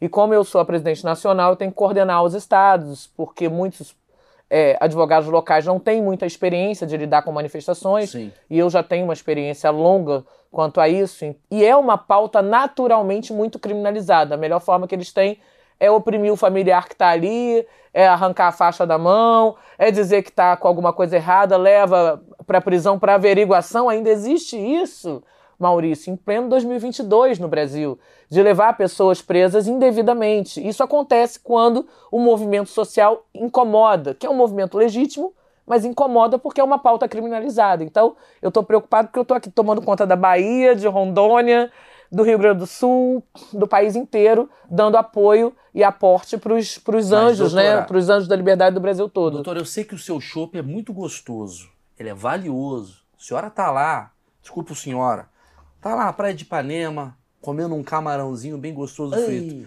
Tá tendo uma rebelião em Natal, doutora. Eu vou. Então. Aí, esse nesse domingo? caso, sim. Mas Natal tem praia também, ela é esperta. É, rebeli- Natal tem praia. Se fosse em Curitiba, não. Ah, Curitiba não, não. Curitiba Não, não é. Curitiba, ninguém gosta de Curitiba, gente. Desculpa, Curitiba! Desculpa. Gente, em março eu tô aí com o meu curso, né? Investigação defensiva para Tá Tribunal do preso, Júri. arrasta. Tá o Lula.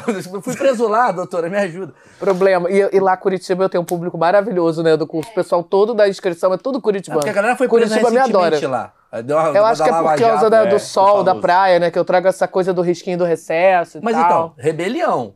Rebelião é, porra, morre em 30. Sim, sim. E aí? Você fala, puta, que, por que, que o Osmar foi hoje batendo no Mas não é uma coisa que acontece todos os dias, né? Mas Bem acontece raro. com uma certa. É, mas depende, assim, esse tipo de coisa não dá tempo de chegar lá, né? Numa situação de rebelião, o que a gente faz é, é parar para orientar, né? Uhum. Os nossos ativistas locais, meu presidente local, os advogados que trabalham pra Mas você já gente. se meteu em rebelião? Já, na de 2002, que inclusive eu vou fazer o júri dela agora em julho, né? Aquela que morreu o E, do Bangu 1, e outros presos, enfim, Sim. nós conseguimos entrar lá é, para fazer o processo negocial da, da saída daqueles que estavam como reféns, então a gente participou e, curiosamente, anos depois eu venho a, a ser chamada pelos réus para fazer Depoimento. para fazer a defesa A defe- deles, né? Isso que eu queria saber, porque assim- O processo só vai a júri agora, foi em 2002 e agora que vai a júri, agora em julho desse ano. Porque o meu achismo leva a crer o seguinte: você não tá só na parte da, da- do tribunal. Você não tá só na parte ali do tipo, ó, vou lá resolver a tua situação. A partir do momento que você tem um vínculo, você pode talvez complicar. Complicar não, mas assim, esse cara, se não ter as suas orientações, ele pode se complicando mais, enquanto Sim. a- a- a- o julgamento não é feito. E aí o cara vai lá, teve uma porra, uma rebelião. Irmão, se entrega, senão você vai se fuder sim, nisso. sim, É. isso acontece muito. Essa, essa questão, e eu sempre falo assim, essa coisa meio missionária de falar, cara, larga o crime. Ah, eu não consigo sair da federal. Cara, será que não tá na hora de você virar a página? Você não, não fez dinheiro suficiente para você viver? Vale a pena? Tu tá aqui há anos. Cara, quem tá gastando teu dinheiro é tua família. Todo mundo tá gastando, tu tá duro aqui, tu tá comendo o que os outros te dão para comer. Tu fica chorando porque tu quer comer uma bolacha, não tem. Porque te dão essa comida azeda aí. Adianta tu ser o cara? Na minha concepção, não adianta. E eu falo muito isso pra Você eles. já converteu muito preso? Já. Do tipo assim, um cara era Já. drogado e deixou de se drogar. Não, drogado não, mas essa coisa de. Traficante, de- o cara já, deixou de ser traficante. Já, já. Me Isso é o conta. maior orgulho que eu tenho na minha vida, no meu trabalho. A pessoa fala, pô, você tá tirando cliente da gente. Não, vai surgir outro. Entendeu? Vai surgir outro, porque o sistema retroalimenta. Mas a gente convive com a família, vê o sofrimento da família, vê o sofrimento deles ali naquela condição que não é humana, que eu não acho é, é, que exista proporção entre crime e delito no Brasil, nem em lugar nenhum. Eu acho que não dá para extinguir pena privativa de liberdade, por exemplo, não é qualquer caso que eu defenda, já recusei muitas causas. Que tipo de causa você recusa? Eu não faço estupro, por exemplo, não consigo fazer estupro. Não faço sequestro. Sequestro eu tenho muita dificuldade, não gosto de sequestrador. Porque eu acho que é um, é um crime que. de- claro, ah, o cara é inocente. Pode acontecer de eu defender um cara se eu tiver Sem querer, o cara entrou no carro e ele ficou dentro do. Não, ele pode ter Sim, sido sim. levado numa investigação mal feita Ele é um a dizer- motorista. a dizer que ele estava envolvido e ele não estava. Isso pode acontecer. Mas, assim, em regra, é um crime que me avilta muito. Então, como é um crime que eu, que eu não aceito do ponto de vista social, eu sou muito família, tenho netos, né? Sou muito ligada à família, então eu acho que Mas é um crime que eu tenho doutora? dificuldade. Essa que é a minha curiosidade, porque assim, drogas também não é uma coisa que, porra, o combate às drogas não deveria ser necessário, já que você tem família, neto e tal. Como é que fica essa Aqui na cabeça? esquina tá vendendo escola, sabia? Sim. E cadê o combate a esse daí? Mas escola Porque e a gente faz muito uma... mais merda não, bebendo escola, escola. cocaína tá ali agora. É, escola e cocaína, ó. E eu sou viciado em escola, né? Que bom Olha eu você- fazendo propaganda da escola, não pode. Mas ela tá ganhando dinheiro pra isso, ela veio aqui só pra. Mas assim, mas doutora, eu entendo a sua questão. E, minha- e- eu tô do lado aqui pra entender assim. Eu não concordo, isso aí, ó, meu, é, é a minha opinião. Eu, eu, eu não concordo que. Eu concordo que a cerveja é uma droga. Eu concordo que a bebida alcoólica é uma droga. Mas eu não concordo que elas têm o mesmo peso. Eu não concordo que o crack e a Skol. Ai, aí crack a gente. Aí você tocou no meu assunto, né? É. Eu fiz 29 documentários pro mundo todo, eu faço trabalho com população de Pô, crack. vamos falar disso. Eu convenci os traficantes a deixarem de vender crack, isso foi parar no mundo todo, né? Sim. É, eu tenho uma, uma visão de que é muito melhor o controle pela legalidade do que pela ilegalidade. Não é com direito penal que você resolve o consumo de A drogas. gente eu falou sou com um cara aqui, a gente falou com um cara aqui que ele fala basicamente que é você tem que ter medidas pra esse cara é, não ter a coisa da. Como é que chama? Da. Quando o cara tira é, repentinamente o uso. Síndrome de abstinência. Abstinência. Sim. Pra não ter abstinência, você tem que fazer um preparo pra ele largando isso, que o cara não vai largar se você botar ele preso tal. O cara me explicou tudo isso. Mas eu digo assim, mas o, o combate ao crack existir não é necessário? Não, eu entendo que não. Eu, eu penso que ninguém é, usa crack porque é proibido e ninguém deixa de usar porque é permitido. E quando a gente fala da criminalização, da descriminalização do uso, mas não fala do, do- da venda, do comércio, é esquizofrênico.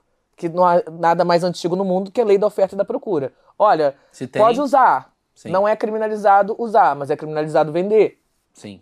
Que controle é esse? O que, que tem por trás desse discurso, na verdade, né? Acho que as drogas, de um modo geral, elas são extremamente nocivas.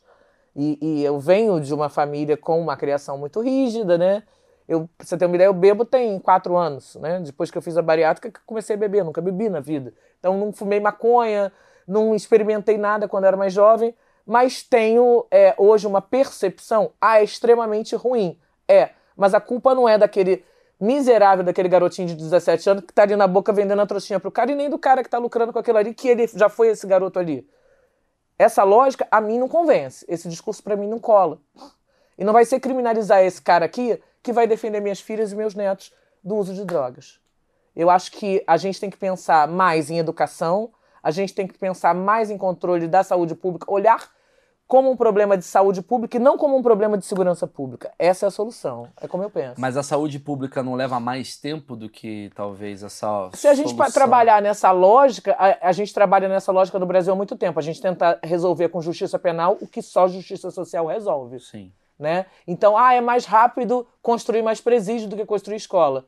E a gente está se embolando a quantas gerações. Então, essa lógica aí da saúde pública não resolve nada. Entendi. Por quê? Porque a saúde pública vê quantos leitos, quantos espaços são ocupados por usuários de droga e quantos são ocupados por pessoas mortas É, o- na guerra às drogas. Entendi. Essa conta não vai fechar. Entendi. Então, isso é esquizofrênico. Na verdade, o que tem por trás disso é controle social da pobreza. É nada mais do que isso. Entendi, entendi. É um ponto. Você tem a pergunta, Marcão, que você fazia? a, a gente, eu- a gente traz no Achismos e trouxe recentemente o, o, é, o Bruno, né? Que escreveu o, Puta, Bruno Paes Manso. Bruno Paes Manso. Ele escreveu a Excelente. República das Puta, Milícias. que cara legal. Aham. É, e eu entendi muito conversando com ele que é um problema até mais sério que os traficantes, né? É, como é que tu Ou lida tão com sério quanto. ou né? tão sério quanto? Porque- Mas hoje no Rio de Janeiro ele tá bem É igual. É, é, é, É igual. É, É igual? É, isso que eu ia falar. É igual. Eu, eu vou, eu vou parafrasear o que ele Beleza. falou. É Basicamente, o Bruno Paes Manso, que é um estudioso sobre milícia, assim como a senhora é uma estudiosa. Vou parar de falar senhora, eu juro que foi a última vez. Como tu é uma estudiosa sobre o assunto drogas, né? Porque você convive com os traficantes, você vê isso, de fato, você lê.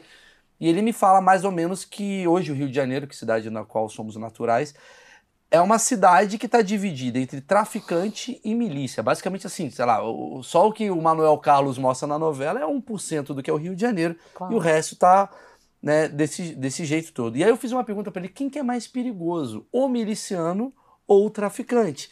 Porque tem gente que fala, cara, eu prefiro ter, morar na minha comunidade onde tem um traficante de onde tem um miliciano. Tem gente que já tem uma... A polarização vem até daí. E aí essa pergunta do Marcão... É, eu queria saber até se você tem alguma diferenciação entre Ou se você esse também, tipo na de hora- cliente, aquele tipo de cliente. Por exemplo, quando você... Não, pra você- mim cliente é cliente. Então, né? o miliciano, você também defenderia um miliciano? Ou já eu defendo defendeu? hoje. Isso que eu ia falar. Defendo, alguns. Eu defendo milicianos, eu não tenho é, esse problema. É, não, é uma, não é a maioria da clientela do meu escritório, mas eu Sim. tenho uma clientela da milícia também. Até, Até por porque a do milícia se tornou recente, né? Não é uma coisa de 30 anos atrás. A milícia foi identificada recentemente. Isso, isso, A isso. milícia, ela existe desde a criação das polícias no Brasil. Claro, claro. Então, a milícia, a, a, a polícia militar brasileira, ela nasce na milícia. Claro. E, e, acho que isso já foi papo Não, no ele falou e falou aqui, muito bem. É. né? Então, a milícia, ela, ela nasce desde sempre. E no Rio de Janeiro, ela sempre foi uma, uma realidade, né? E a gente, na verdade, em alguma medida, em algum tempo, nesse trabalho que a gente faz, por exemplo, que é um trabalho social que nada tem a ver com o trabalho da advogada Flávia, é a Flávia ativista de direitos humanos, quando metem o, o caveirão e matam uma criança na favela e, e fazem aquela entrada assim desastrosa né, nas comunidades, aquela asepsia social né, de varrer os pobres, né, varrer os indesejáveis e bota uma arma ali para fingir que o cara estava com alguma coisa na mão. Hoje em dia todo mundo tem uma câmera, né? Mas houve tempos em que isso acontecia a gente fez, denunciou durante muitos anos violência policial. Era uma forma é, de milícia de alguma, em alguma medida, né? Que se fazia isso. Depois, com a ocupação é, dada a partir de 2010 das UPPs, houve um avanço muito grande das milícias e as milícias começaram a taxar o tráfico de drogas, a dividir o lucro. As favelas tinham o lucro é, condicionado à divisão do lucro com policiais Sim. que estavam postos é, ali naquele território. Então houve um avanço natural das milícias. E aí o crack surge no Rio de Janeiro, por exemplo, é, Maurício, o crack chega no Rio de Janeiro no ano de 2007, com a ida dos presos do Rio de Janeiro para o sistema penitenciário federal. Porque até então existia hum. uma, uma regra entre todas as facções de não trazer o crack para o Rio de Janeiro, porque na cabeça deles o crack matava rápido o usuário. E a gente aprendeu que existiam muito tabu, muitos tabus em torno disso, né? E eu, eu comecei a conviver muito, a gente faz um trabalho lá, o instituto que eu presido, a gente tem um trabalho social dentro das Cracolândias no Rio de Janeiro desde 2012, né? É, e a gente começa a entender essa lógica de outra maneira. O crack chega no Rio de Janeiro a partir de uma parceria com, com São Paulo, né, com o grupo daqui, e eles falam: não, bota uma, um tanto lá para vocês experimentarem. Vocês... E aí ali vai crescendo a ocupação de UPPs e a, a, o crack acaba surgindo como, como uma opção a mais de um mercado que não era do Nesse usuário de crack. Aí, né?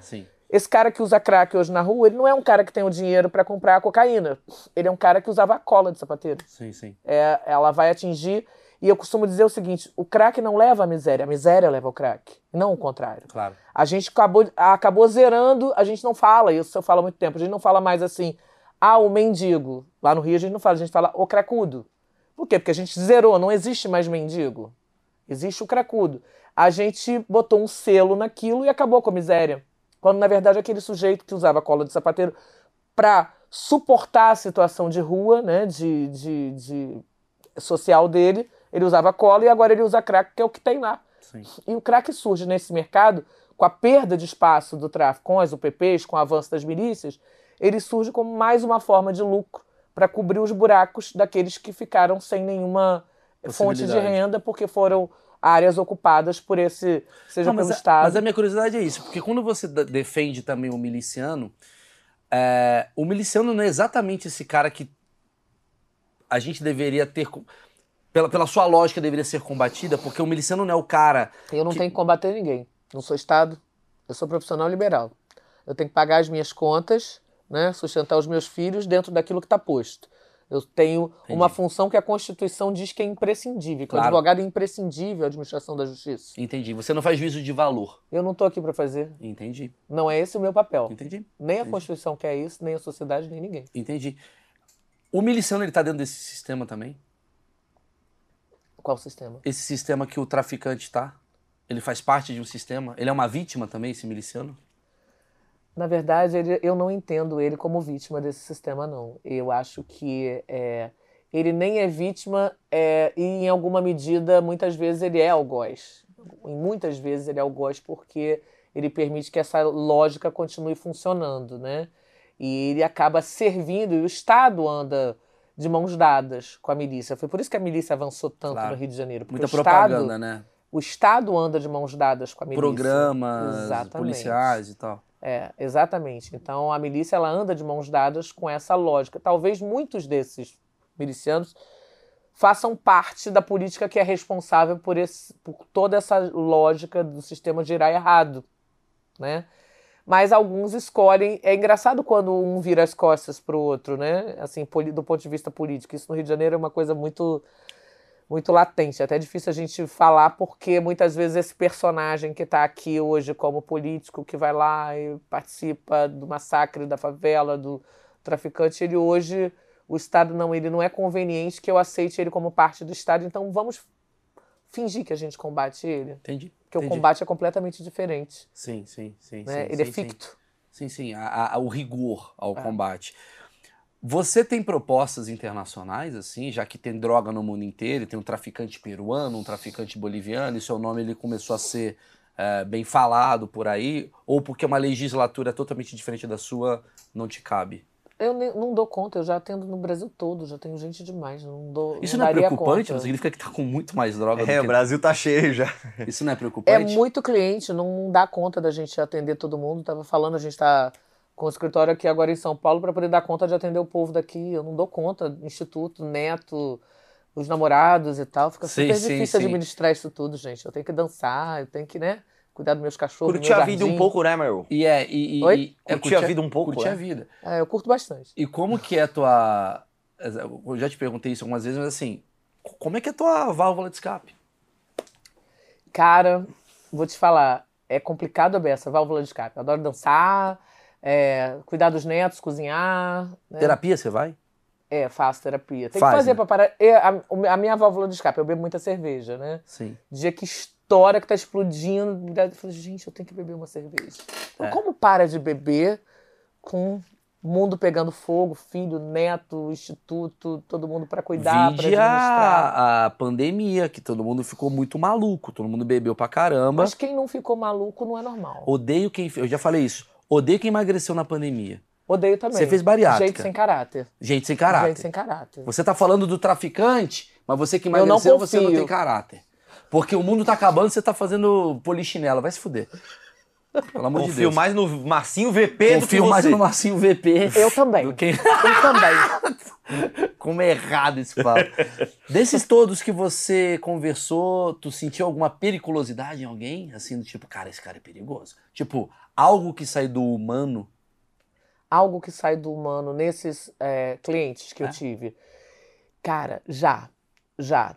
É, e assim, eu já tive cliente que era meu cliente e eu não falava com ele porque ele era meu inimigo. Já. Foi, é muito engraçado. Ele já, já até é falecido, era um traficante lá do Rio que a gente brigou feio. E eu não queria defendê-lo.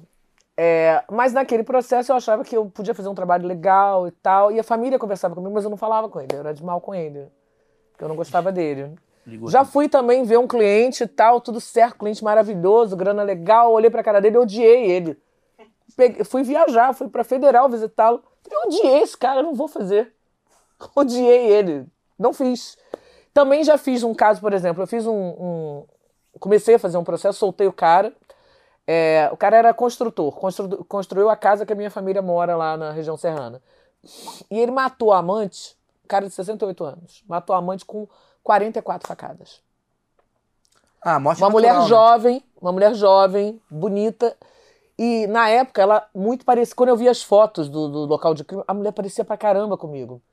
E meu pai me pediu pra fazer um habeas corpus. Eu soltei o cara, a pedido do meu pai, que era muito amigo do meu pai, era um dono de uma construtora e tal. Enfim. Mas aquilo me aviltava de uma maneira. Eu falei assim: eu não tenho condição de fazer esse processo. Eu fiz o habeas corpus, ele foi solto num primeiro momento. E eu renunciei, saí do processo. Depois saiu uma nova prisão, ele foi preso, morreu na prisão até já. Mas eu não conseguia fazer o processo porque eu tinha raiva do réu. Filha da mãe, o que ele fez com essa garota? Eu, eu tinha pesadelo, eu, eu, eu ia dormir, eu sonhava com as fotos do processo. Era uma coisa assim. Flá- Flávio, você fica menos sensível porque a gente lida com processos de, de homicídio, na maior parte do tempo é homicídio, é muito pesado. Não fato. fica uma coisa do tipo, cara, tô botando na sociedade um maluco que matou a amante, cara. Ele pode matar qualquer pessoa. É, esse cara, isso rolou. Nesse processo rolou. Eu fiquei muito, É. sabe? Embora ah, é primário, sem antecedentes, domicílio fixo no distrito da culpa. O caramba, ele fez. E, e eu não conseguia.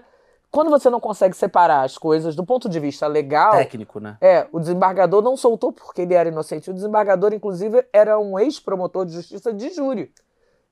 Um cara até muito severo. Mas ele falou: não, mas esse cara tem o direito de responder em liberdade. E essa lógica, para mim, não funcionava naquele processo especificamente. Então, eu acho que se eu não consigo me despir de mim para ser o outro, eu não posso aceitar a causa.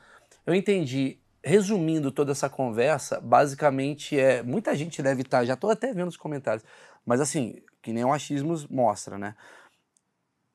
O mundo dos advogados ele é um mundo técnico. É isso que eu acho que, que, que nós que estamos do outro lado, nós que somos civis, nós que não temos a, a, a sua competência, né? Não temos a burocracia que vocês vivem e tal, a gente consegue colocar um sentimento que vocês não podem ter. Porque se é técnico, não tem sentimento. Se é técnico, é isso custa dois reais, isso custa três anos, isso custa aquilo tudo. Comigo tem sentimento o tempo todo, é essa a grande Tem? diferença. O tempo todo, sempre tem. Sempre tem. Não, tudo bem, mas é um eu sempre sentimento. coloco. Não, eu sei, Eu mas você não leva, mas você não leva, você não leva pro júri falando, gente, posso falar um negócio? Fernandinho Miramar, ela é muito legal. Você não vai pra esse lugar. Você vai pro lugar do tipo, ele matou, o crime dele custa 12 anos, e é isso que tem que ser. 14 anos tá errado. Você quer ver? Eu fui, a semana retrasada, eu fui fazer um, um júri de um, a morte de um grande traficante do Rio de Janeiro, que era meu cliente. E quem respondia? Outros clientes meus. Então eu tinha, enquanto um tava falando, olha, esse cara era um monstro, ele era o Dudu da Rocinha, matou um montão e tal, tal, tal, tal, tal, tal, o outro advogado que defendeu o outro réu acabou com, Com o seu. com a vítima. Não, Ah, acabou com a com vítima, a vítima. que tinha sido meu cliente. Sim. E quando eu fui me colocar para os jurados, eu falei assim: bom, vocês não vão ouvir nada disso. Porque a mulher dele era minha amiga. Eu chorei junto com ela a morte da, da vítima. Então, na perspectiva do que, que a sociedade busca de justiça, essa empatia ela sempre acontece né, nos processos. Eu converso com a família das vítimas dos processos que eu atuo. Eu converso com todo mundo. Então, não existe essa distância emocional. Cria laços. A Flávia é com a família É mais um do réu aqui. e com a família da vítima. O que mais acontece, todo mundo fala assim: ah, a doutora Flávia vai conversar com a família da vítima. Mas eu só faço isso nos processos em que meu cliente é inocente. Então é isso eu que eu tô falando. Nesses processos. É isso que eu tô falando, Mas exatamente. a, o- a questão emocional, ela nunca anda distante. Não há como andar distante. Você está lidando com uma vida humana, com outra vida humana que está ali posta, né? Nos processos de homicídio isso acontece, e é a maioria do que eu faço. Sim, mas se o cara é criminoso e o cara chega pra você, doutor, eu matei por causa disso, daquilo, daquilo.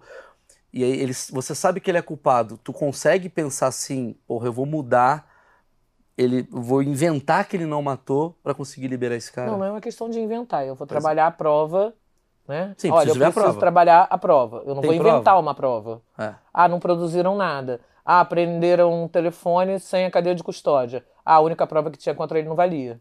Sim, Entendeu? entendi. Então, Então é do uma ponto questão de vista técnica. técnico. Exatamente. Então, é, é, eu vou te falar uma coisa que acontece demais no Brasil, é que a gente não consegue entender a proporção. O que, que é suficientemente punir e o que é não punir, né? Quando você pensa que no Brasil esses caras, esses grandes, a maior parte deles está presa há 10, 15, 20, 25 anos, qual é a proporção? Quanto tempo ele deveria ter ficado preso? Quanto tempo de prisões cautelares que ele foi absolvido ele ficou e no outro ele é culpado e aquilo ali não aproveitou, porque não tem crédito crime. Então, quem é que diz qual é a justa medida do tempo que aquela pessoa vai ficar presa? Ah, você botou um cara, você absolveu de um caso que ele era culpado e tem um montão que ele ficou preso mais de 10 anos que ele era inocente. Então, quem é que faz essa medida de- de justiça? Não sou eu. Sim. E não me cabe. Mas eu não acho que, seja qual for a resposta que a sociedade vai dar àquele processo, que ele não foi punido. Porque ser, ficar nove anos preso nesse sistema penal, nesse sistema penitenciário que nós temos, ele é corresponde a 10 anos em qualquer outro sistema é, é, é, evoluído né, Claro. do mundo democrático que respeite as regras de direitos humanos, né, as regras que o Brasil é signatário de tratados internacionais e não cumpre nenhum deles. Sim. Então, é essa justa medida de você dizer assim, Flávia, mas é esse aqui você absolveu o cara usando tecnicamente um furo da investigação e ele foi solto. Não, porque ele tem uma penca de processo cautelar, de prisão cautelar, que ele ficou preso, que ele era inocente, porque a polícia pediu um dinheiro, botou na conta dele aquele outro. Então, fica uma pela outra, Fica equilibrado. fica equilibrado. Eu não tenho essa, essa crise de consciência que você está dizendo. É. Eu sei que cada pessoa é diferente, mas como a gente está falando de uma área que é baseada em tráfico e baseada. Eu sei que tem várias escalas nisso daí, até aprendi mu- muito aqui falando com outras pessoas. Mas se você pudesse me falar assim, qual a característica que faz um cara confiar em você, que você percebe, assim, do tipo, é falar na língua dele? É que você falou uma coisa que eu gostei muito, que os caras não respeitam quem é capaz e tal. O que, que você já percebeu nessas suas técnicas de empatia, que seja, de bater papo e tal? Como que você destrava um cara desse? assim, hoje é muito diferente, porque hoje eu já tenho uma construção de um nome, né? Mas para um cara que está indo lá a primeira vez, ah, eu conheço a Flávia Froz, que é famosa e tal, mandei chamá-la para conversar com ela pelo nome que ela tem, mas não a conheço, né? Primeiro é não falar juridiquês, né? Porque o cara, você vai no médico, você fala pro médico que você tá com determinado problema, aí o cara te fala termos de medicina que você não entende absolutamente nada, te dá um remédio para você tomar e você fica com aquela dúvida sobre o tratamento, porque você não sabe o que vai acontecer.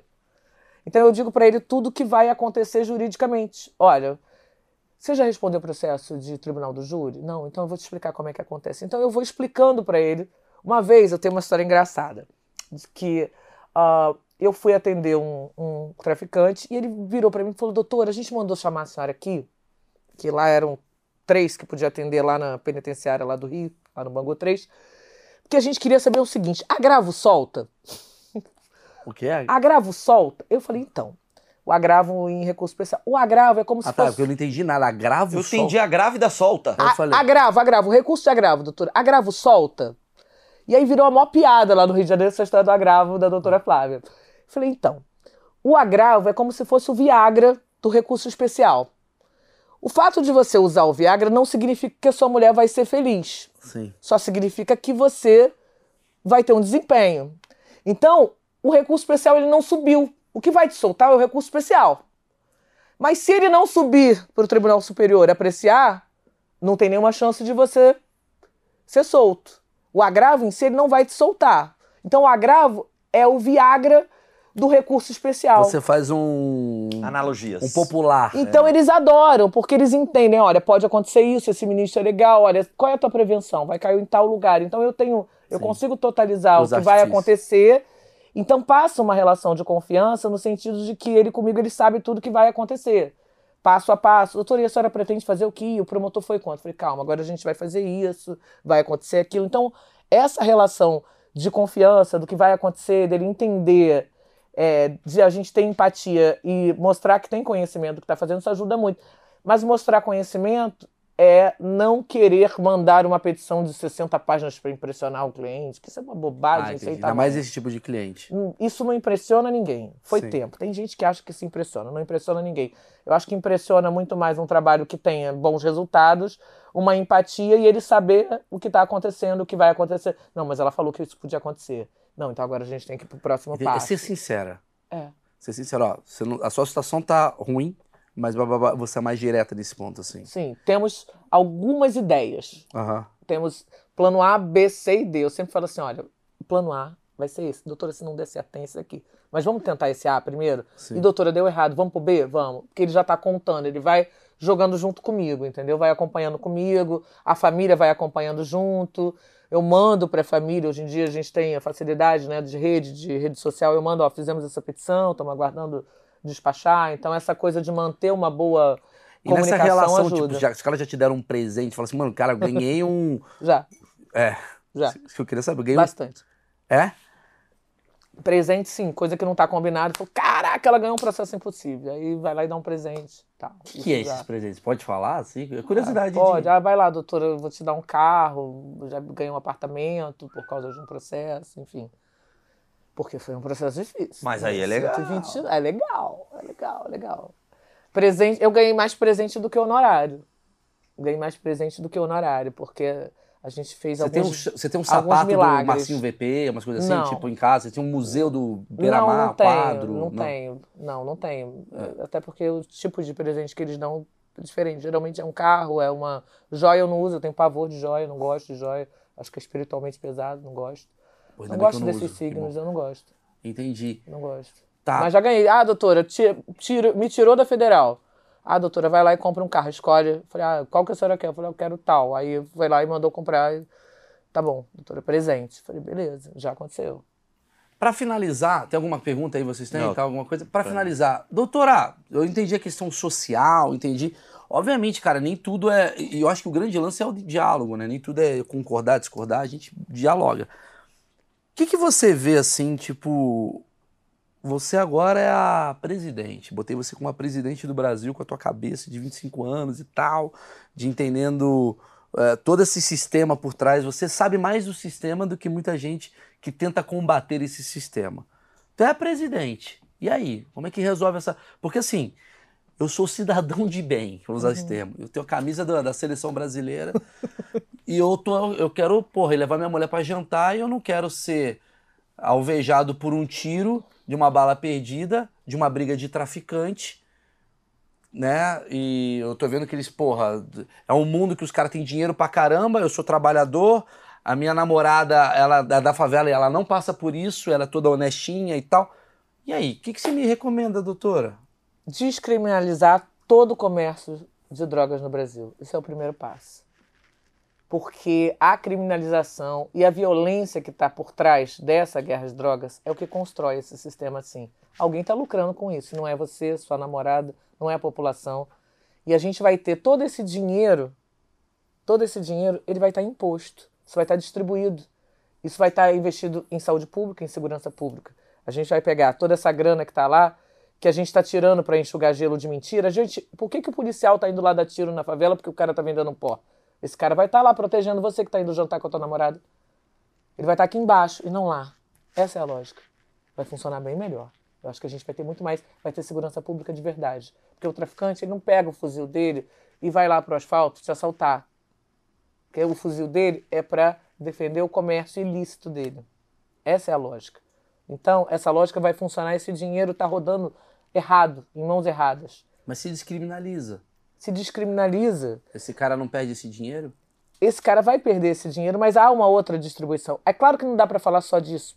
Não dá para a gente pensar em um país diferente se a gente não começar a construir uma revolução pela educação, é, é, por garantia de direitos fundamentais para todo mundo. Se a gente não distribui saneamento básico, se a gente não dá saúde, se a gente não dá educação, se a gente não dá empregabilidade, a gente não vai resolver nada. A gente só vai resolver com justiça social.